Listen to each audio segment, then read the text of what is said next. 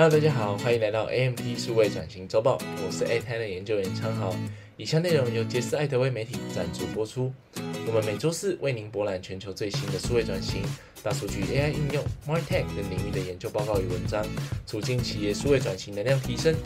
今日与各位分享的主题是在购物节中表现超群绝伦的关键，品牌必知的四个数位行销秘方。那我们就开始吧。年末的购物节往往都会是每个零售品牌最期待的时间。这些节日往往为品牌的年度总收入带来巨大的影响。以台湾为例，十月开始就是销售旺季的开场，国庆日、万圣节、黑色星期五与百货周年庆，再到刚过完的光棍节，又称断手节的双十一购物节，甚至到十二月的圣诞节、双十二购物节以及跨年，种种在年末出现的节日，可以说是帮助 Q 四成为整年度最关键一季的主因。也因此，对于品牌来说，势必要做好充足的准备，好好把握这个季节，来从众多品牌中脱颖而出。以下文章将为大家导览 Garner 给想要在购物节大放异彩的品牌所建议必须掌握的四个小秘方，准备迎接跨年、双十二、圣诞节以及未来各个购物节吧。根据高乐最近的一项消费者调查结果，呈现出四个洞察，是关于消费者在今年年底的购物节中会有什么样的诱因与动机来促使消费者进行消费等等，并给予相对应的四个小秘方。来建议品牌该如何对应市场趋势以及消费者行为的不同，来去调整整体品牌策略。洞察一：五十 percent 以上的消费者会提早到十月开始进行购物。购物节的影响力已经远远超越了十一月底美国感恩节前后以及黑色星期五等购物日。数据呈现，消费者逐渐开始提早到九月、十月进行购物消费，为年末假期提前做准备。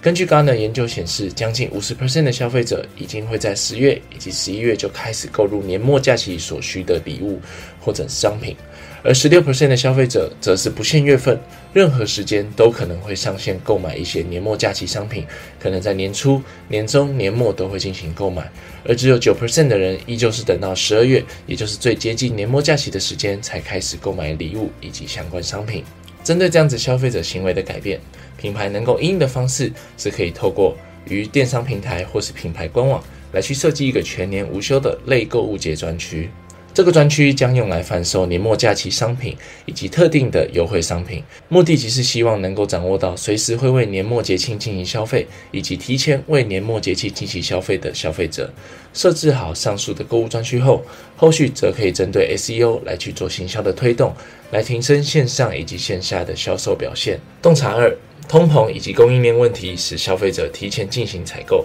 近年来，通货膨胀以及对于供应链中断的担忧，促使消费者提前进行采购。而随着商品价格的上涨，消费者不得不花比几年前还更多的钱来购买相同的商品，因此可能会转消费品质较一般、中低阶的品牌折扣商品，又或是更少量的消费。因应这样子的消费者行为改变呢？品牌方可以做出的阴影，也就是凸显商品的价格、价值、促销方案以及免运的机制，将产品价格、价值更明确的呈现，能够帮助消费者更容易去管理自身的预算。八十二 percent 的消费者表示，其将会预计在今年有更高的花费，主要反映在通膨导致的商品价格提高，而不是因为可支配所得的增加。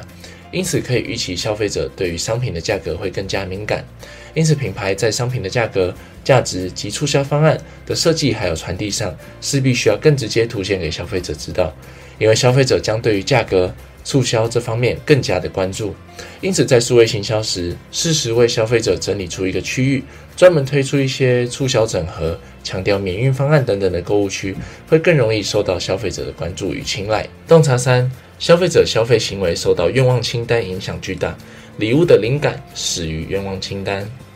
根据 Gartner 消费者调查结果显示，二十二 percent 的消费者在选择礼物以及商品时，会先求助于 Google 上可搜寻到的大众愿望清单，也就代表品牌能否在搜寻引擎的愿望清单上被消费者看见，会是成功销售的关键。因此，Gartner 建议品牌可以去提升该商品以及该品牌的 SEO，也就是搜寻引擎优化。透过提升品牌商品的 SEO，帮助您的产品在搜寻结果中能更被消费者看见，来确保品牌商品的可见度。可以锁定在提升网络搜寻愿望清单，或是在各社群平台来一同强化 SEO，也能够让消费者更轻松的透过社群媒体、SMS 或是电子邮件来去获得品牌的资讯，来去创建以及分享属于他们的愿望清单。此举不仅能够提升品牌关注度，还有潜在的获客能力。您还有机会收集到珍贵的第一手消费者数据，做后续的品牌精准行销策略推广，甚至来做供货以及制造的预测。洞察四：消费者逐渐习惯 OMO 线上线下的混合消费模式。根据 Gartner 的调查呈现，六十 percent 的消费者计划在今年年末购物节前先行在网络上做采购，而三十八 percent 的人则采用混合消费模式，在线上做消费，并与实体店面宅配通路来去做一个取货。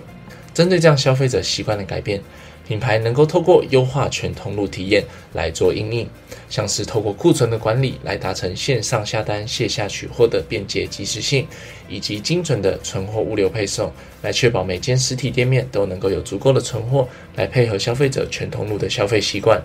同时，增加行动支付或是快速到货等选项，来提升客户消费体验，更能够增加线上的转换率。像是与多家支付管道合作，像是 PayPal、Apple Pay 等等。物流部分，台湾近年像是 Lalamove、PandaGo 等物流商都能够提供随时送货的机动机车车队，种种的加值服务提供给消费者，除了帮助转换率提升外，更能够消除全通路体验上的摩擦，且有效提升购物的效率。年末的购物节期间是零售品牌实现年度收入目标的关键时期。透过数位行销，帮助品牌在这段黄金期间打造更加的购物体验，培养更多的忠诚客户，最终来达成品牌年度收入目标，甚至可以再将目标获利推升到更高的档次。由于通货膨胀还有经济问题，消费者的购物习惯逐渐发生了变化，势必将影响到品牌商的销售状况。